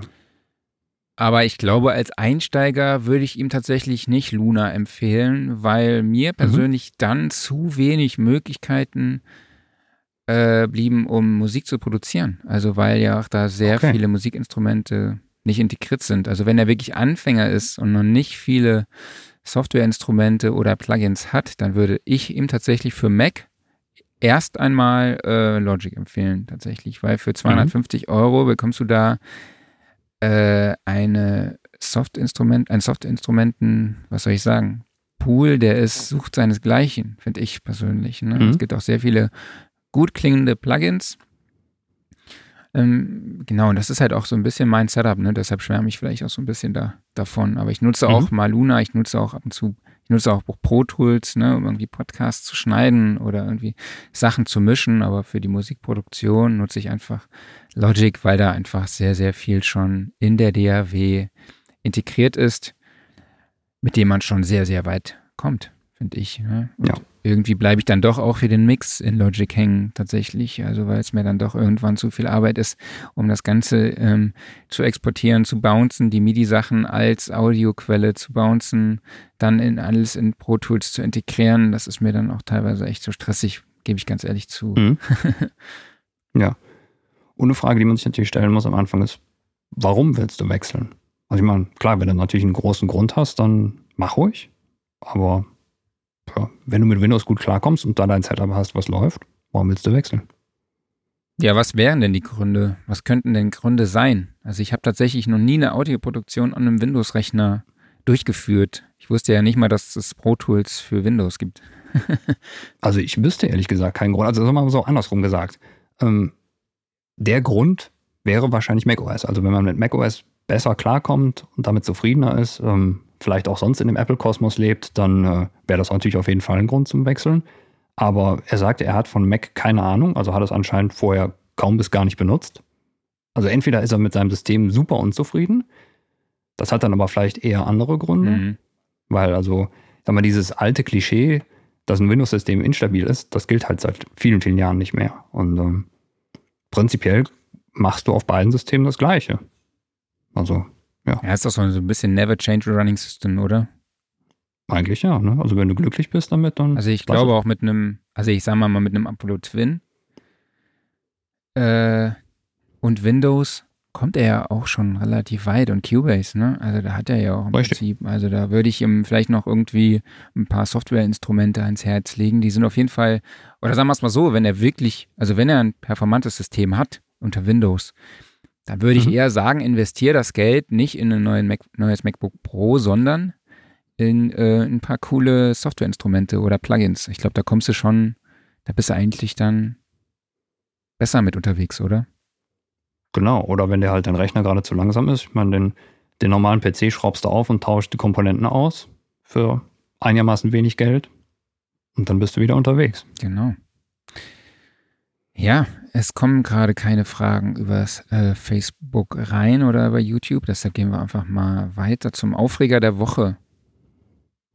Leg los, du regst dich auf. Ich reg mich ein, aber aufgeregt habe ich mich heute Morgen über die Telekom, weil ich ziehe ja um und ich habe den Internetanschluss für heute umziehen lassen, was mir gestern Abend dann eingefallen ist und ich gedacht habe, okay, vielleicht macht es dann keinen Sinn, den Podcast zu Hause äh, aufzunehmen und den Stream durchzuführen. Es könnte sein, dass die Internet-Connection währenddessen einfach mal flöten geht. Wäre vielleicht unpraktisch, deshalb habe ich heute Morgen gedacht, okay, fahre ich mal besser zum Verlag und mache das den Podcast hier wie gewohnt äh, bei uns im kleinen Studio. Aber eigentlich wollte dann der, die Telekom den Internetanschluss heute zwischen 8 und 20 Uhr oder sowas umziehen und umklemmen und haben jetzt äh, heute Morgen um 6 schon, war das Internet schon weg. Also gut, dass ich äh, Cool. hier in den Verlag gefahren bin. Also war die Telekom nochmal Ja. schneller als gedacht. Wahnsinn. Ich habe ja auch vor ein paar Wochen gewechselt, aber einfach nur den Tarif abgegradet. Und witzigerweise auch an einem Donnerstag, wo wir normalerweise aufnehmen würden, haben wir auch schon gedacht, oh shit, was passiert denn jetzt da? Aber da waren sie brav. Also als ich morgens hier in den Raum reinkam, da war schon alles umgeschaltet und ja, alles gut. Ja, ich bin jetzt gespannt, weil wir ziehen jetzt in ein Haus gegenüber und ähm, wir, also das gehört Freunden von uns und die sind jetzt in das Haus hinten dran gezogen, weil die das, das neu gebaut wurde, das Haus, äh, und haben jetzt ein Kabel gelegt von dem Anschluss vorne, von dem vorderen Haus in das hintere, weil sie eben im hinteren Haus noch keinen Anschluss haben. Und jetzt ist das Coole, dass ich da angerufen habe jetzt bei der Telekom und meinen An Anschluss habe umziehen lassen die mich gefragt haben, wer der Vormieter ist. Und wahrscheinlich wurde jetzt der, hat mein Anschluss jetzt deren Anschluss einfach verdrängt und die sitzen jetzt da ohne Internet. Bin ich mal gespannt, wenn ich jetzt nach Hause komme, was da los ist.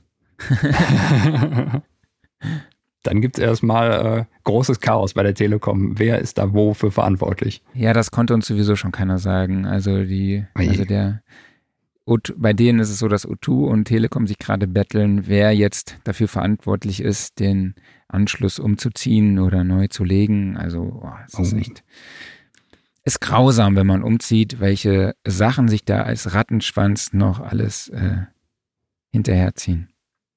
Ja, aber zum Glück ist, glaube ich, dass die Internetanschlüsse mittlerweile einigermaßen zügig aktiviert werden. Im Gegensatz so zu früher, wo Ja. man irgendwie ewig warten zwei, musste. Ne? ja, dass er zwei, drei Wochen warten müssen. Ne? Deshalb war ich ja auch sehr überrascht, Mhm. dass es so früh schon umgesetzt wurde. Also. Ja. Aber mein auf, positiver Aufreger der Woche, oder weiß ich gar nicht, positiv war, gestern Abend war PlayStation 5 Präsentation. Hast du gesehen? Ich habe mal fünf Minuten reingeguckt während der Arbeit. Ja, ich habe gesehen, die ganze gesamte Präsentation äh, dauerte eine Mhm. Stunde 40. Ich habe gestern kurz angefangen um 22 Uhr, aber dann nach, einer, nach 20 Minuten kam immer noch keine Präsentation, also habe ich abgeschaltet. Und dann habe ich gedacht, okay, guckst du dir morgens die News an. Ja, es ist äh, ja eine futuristische schwarz-weiße Konsole. Es gibt zwei Modelle, glaube ich. Ne? Einmal mit, einmal ohne Laufwerk. Das heißt, es gibt eine Variante, bei der man sich die Spiele nur noch über online ziehen kann. Ich bin ja so der Fan, du ja auch, ne? Ich bin so der Fan davon, sich die Playstation-Spiele so, oder beziehungsweise bei dir sind halt die hier Super Nintendo oder was du da spielst. genau. äh, dass man sich die Packungen so in die Reihe stellt. Ich habe halt FIFA ja. seit 1999. Jede Episode, also ich musste, oder jede. So, wie, wie so äh, Rückseiten von lustigen Taschenbüchern. Genau, außer 2006 hatte ich FIFA 2006 hatte ich nicht, da hatte ich die Sonderedition, so die WM 2006, weil die ja in Deutschland dann war. Da dachte ich, okay, mhm. FIFA 2006 brauche ich dann nicht. Und alle werden sich an dieses Bug erinnern, dass der, dass der, äh, ja, das Abseits erst dann gepfiffen wird, wenn der Spieler am Ball ist. Das heißt also, du kannst dann gefühlt, der Ball geht nach vorne, du bist schon fast am Tor, kommst dann an den Ball und dann pfeift der Abseits. Oder der Ball sprengt von der Torlinie ab und geht, also du schießt aufs Tor, der Ball geht äh, nicht über die Torlinie, sondern sprengt an der Torlinie ab. Krass. Gab's, das haben sie nie gefixt? Nee, ich glaube nicht. Okay. Okay, aber das war jetzt erstmal, was mich ein bisschen geschockt hab, äh, hat, ist, dass es in den Online-Shops, dass sie da aktuell für 1000 Dollar gelistet wird. Das finde ich schon ein bisschen, huh. Ich glaube, das ist einfach ein Preis, äh, so, so ein Platzhalter für den Preis, ja, oder? Das denke ich auch. Also ich kann mir nicht vorstellen, dass das Teil 1000 Dollar kostet. Das wäre nee. Ein bisschen übertrieben, ne? Wird nicht klappen. Also ich kann mir vorstellen, vielleicht 400, 450 oder sowas. Ja, ich denke so in dem Dreh zwischen 400 und 500 Euro kann ich mir vorstellen, ja. aber ich denke, alles andere ist ein bisschen zu viel. Ich bin mal gespannt. Also ich fand das Design echt geil, ja. weil sieht echt spacig aus und ähm, ja, ob ich mir eine kaufe, weiß ich nicht. PlayStation, die einzige Playstation, die ich besessen habe oder die ich immer noch besitze, ist eine PS2. Die habe ich mir damals als Ersatz-DVD-Player mal geholt für, einen, ich glaube, 70 Euro oh, hat die gekostet oder sowas. Ja. Das war dieses Bundle PS2 plus SingStar-Mikros und haben sie irgendwie Media mal gerade rausgehauen. Und äh, ja, ansonsten bin ich Nintendo-Kind und äh, aber ja, ey, wenn sie schön ist, gut funktioniert, bin de äh, definitiv da kein Ersttagskäufer, weil die Kisten haben ja oft irgendwie mal Probleme, dass sie zu heiß werden am Anfang und dann kommt vielleicht doch mal eine aktualisierte Slim-Version mhm. raus, wo das alles ein bisschen besser läuft. Und vielleicht so nach einem Jahr kann man mal einsteigen. Und es gibt natürlich auch noch die Xbox, die kommt. Mal gucken, was die so drauf hat.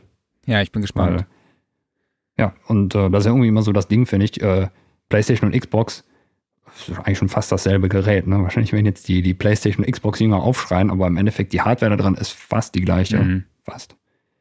Ähm, da ist es dann halt immer noch, zumindest von der reinen Konsolenart, interessant, eine Nintendo-Konsole zu haben, weil die immer anders sind. Und äh, Xbox und PlayStation sind ja im Endeffekt PCs, zumindest so von der Hardware her da drin. Ähm, ja, ich will die aber auch gar nicht schlecht machen damit. Mhm. Also von daher, ich zock am PC und an der Switch oder an meinen diversen alten Konsolen. Und wenn die PS5 aber cool ist, ähm, und da, also, was mich auf jeden Fall angesprochen hat, das war auch das Einzige, was ich in der Präsentation mitgekriegt habe, nämlich ähm, das Remaster von Demon's Souls. Das wäre auf jeden Fall was für mich. Und äh, Resident Evil 8. Das könnte schon was sein. GTA 5. Verbessert. Ja gut, GTA 5 ist uralt. Ja, eine neue Version, ein ne? Remake von GTA 5 soll ja. es geben. Das wäre natürlich schon ganz geil. Weil ich das irgendwie merkwürdig fand. Also GTA 5 gibt es irgendwie jetzt schon für gefühlt 70.000 verschiedene Konsolengenerationen. Und äh, ja, wenn sie jetzt GTA 6 rausgebracht hätten, das wäre natürlich ein Kracher gewesen. Aber GTA 5 hat, glaube ich, mittlerweile jeder gespielt. Klar. Es ist ja so letztens im Epic Store äh, verschenkt worden. Also jeder, der da mitgemacht hatte, hat GTA 5. Klar. Damals bist du dann noch in die Videothek gegangen und hast dir dann, also ein Freund von mir ist immer in die Videothek gegangen, hat sich dann noch eine Sicherheitskopie von GTA 5 erstellt Mm. Und hat dann äh, mit der Swap Magic Disc, kennst du die noch? Ja. Ähm, war das, äh, muss, die musste man zuerst einlegen, ne? Genau, du Und musstest die, es war eine Boot-CD, die hast du eingelegt. Genau. Ähm, und dann hast es, hattest du so einen Haken, mit dem du dann praktisch das Laufwerk wieder geöffnet hast, ohne dass die PlayStation das merkt. Also die Sensoren haben das dann nicht gecheckt und dann hast du das, die Sicherheitskopie reingelegt und dann konntest du dann äh, gebrannte Spiele spielen. Ne? Das war über die guten Sicherheitskopien. ein Freund von ein, ein anderer Freund von mir hat das Ding dann halt durch äh, kaputt gelötet, weil es natürlich dann später auch gewisse äh, es gab da so Kits, ne, mit so hm äh, so Plastikteilen und Plastikkappen, mit denen man dann die Sensoren überlisten konnte.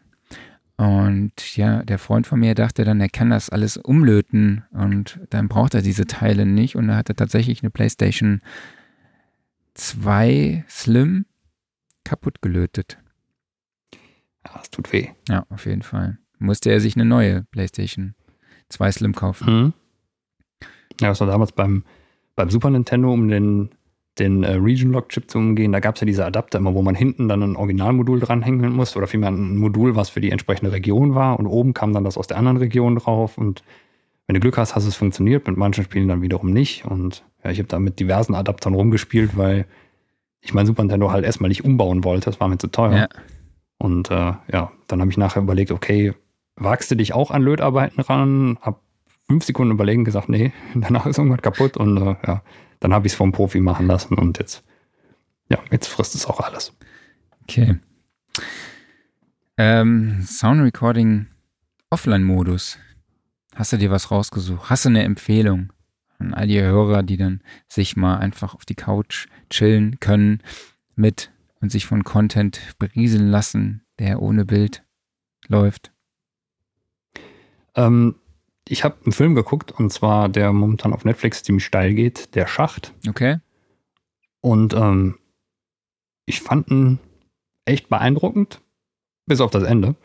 Ähm, also ich, ich, ich fand die Idee cool, ähm, sehr gut gefilmt, super Sounddesign, also gerade allein irgendwie die, die Musik und sowas ähm, und halt auch die einzelnen Sounds hat mir sehr, sehr gut gefallen.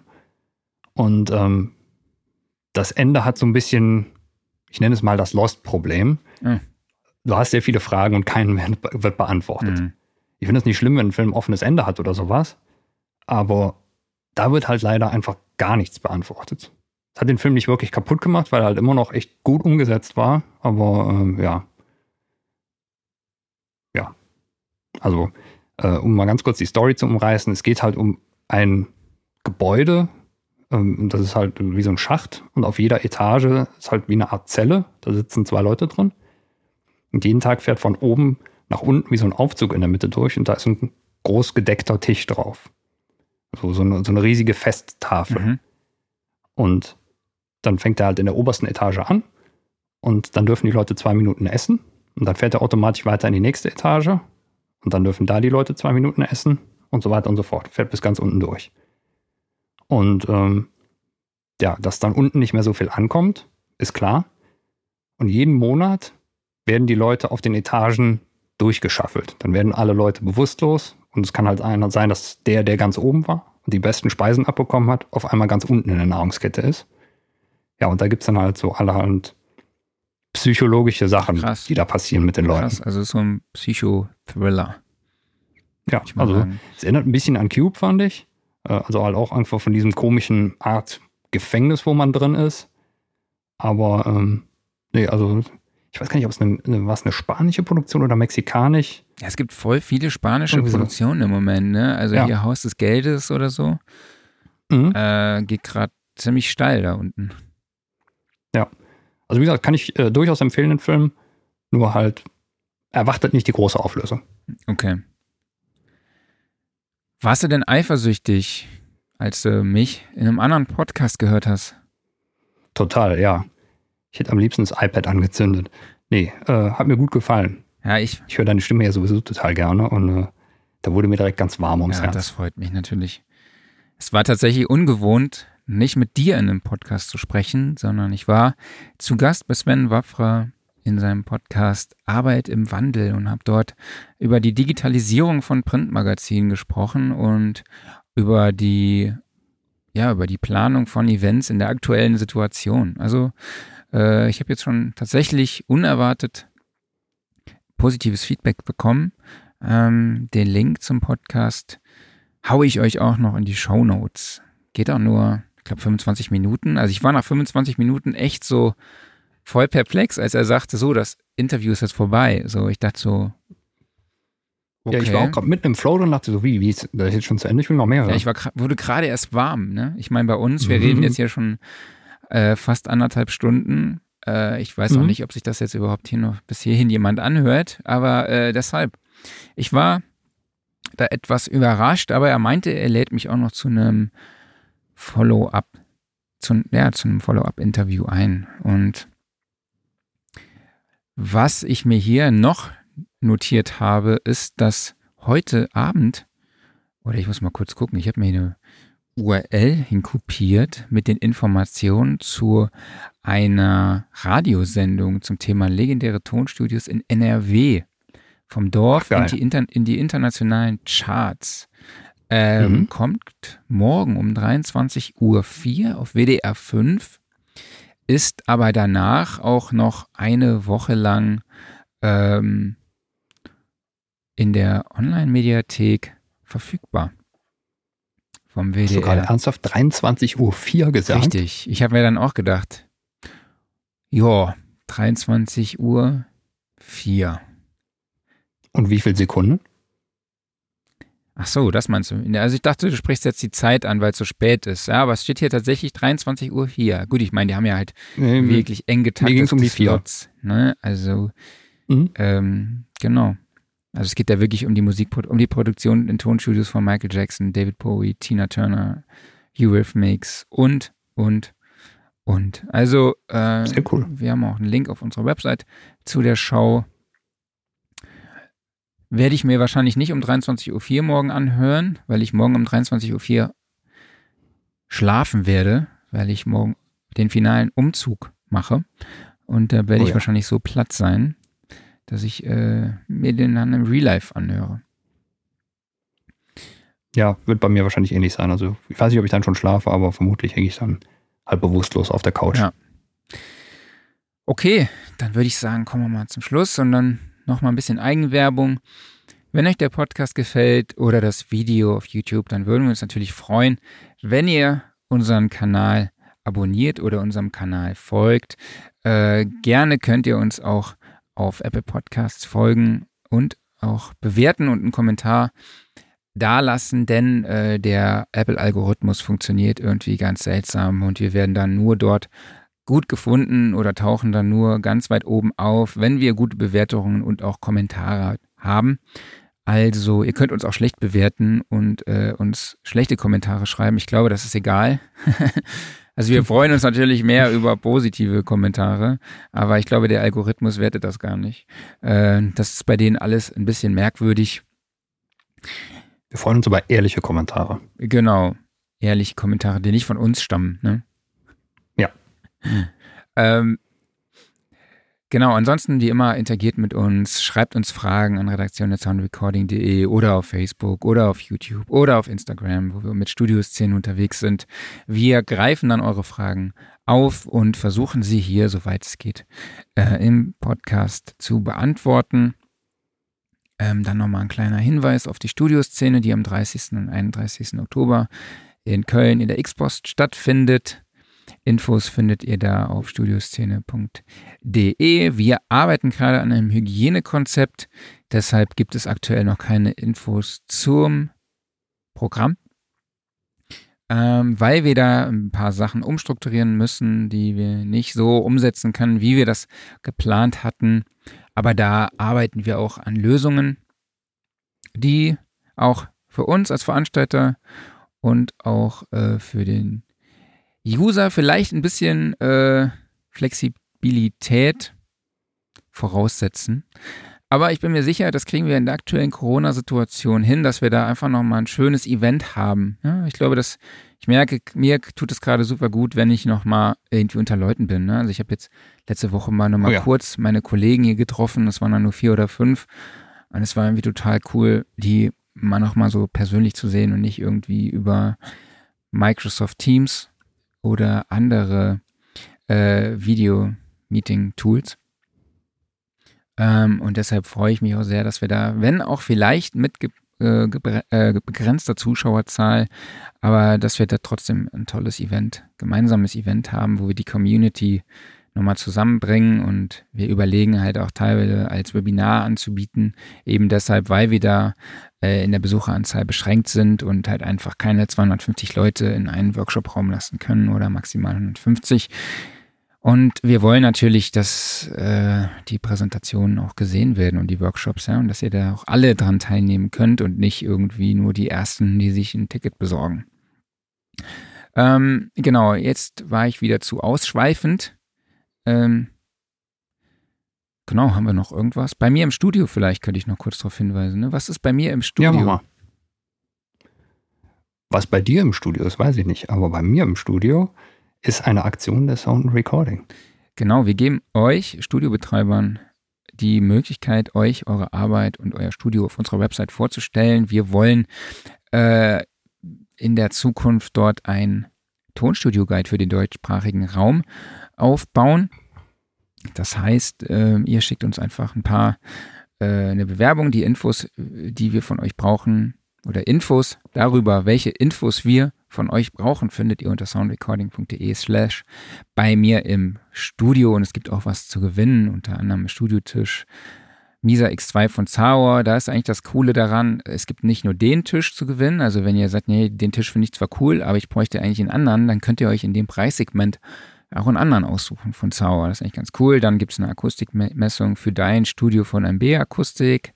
Es gibt einen Adam Audio Studio Pro SP5 Kopfhörer. Es gibt einen Apogee Hype Mic zu gewinnen, einen Zoom H6 und ein Sennheiser MK4. Und ich dachte, habe es extra nicht am Anfang gemacht. Du bist zu gut. Das ist das Mikrofon, in das du gerade hineinsprichst. Danke dir. ähm, genau, wie gesagt, Infos findet ihr unter soundrecording.de slash bei mir im Studio. Und dann würde ich sagen, Schön, dass du noch dabei warst. Hat mich echt gefreut. Schön, dass ich noch dabei sein durfte. Ich war äh, echt so, oh, okay, ich muss da jetzt alleine ran. So, also ich, früher habe ich das ja. Ohne den Wingman, ne? Ohne den Wingman. Keiner da, der mir ins Wort fällt. Keiner da, der mich, der den kompletten äh, Gesprächsfluss, äh, um, äh, wie sagt man, aus der Bahn bringt. Äh, echt? Du hast echt gefehlt. Ich, ja. Ich, es, ich könnte ein funktionierendes Gespräch haben. Das ist doch nichts, ne? Genau. Okay. Nee, war auf jeden Fall schön, noch mit reingekommen zu sein. Dankeschön nochmal an alle, die dabei waren. Danke an dich, Marc. Genau, danke nochmal an Stefan. Dank, danke an Stefan. Danke fürs Zuhören, danke euch fürs Zuschauen und wir hören und sehen uns dann nächste Woche wieder. Dann wahrscheinlich zur gewohnten Zeit, ne? Donnerstag 11 Uhr, oder? Genau. Mhm. Alles klar. Dann macht's gut. Bis nächste Woche. Bleibt gesund. Macht's gut, bis dann. Tschüss. Ciao.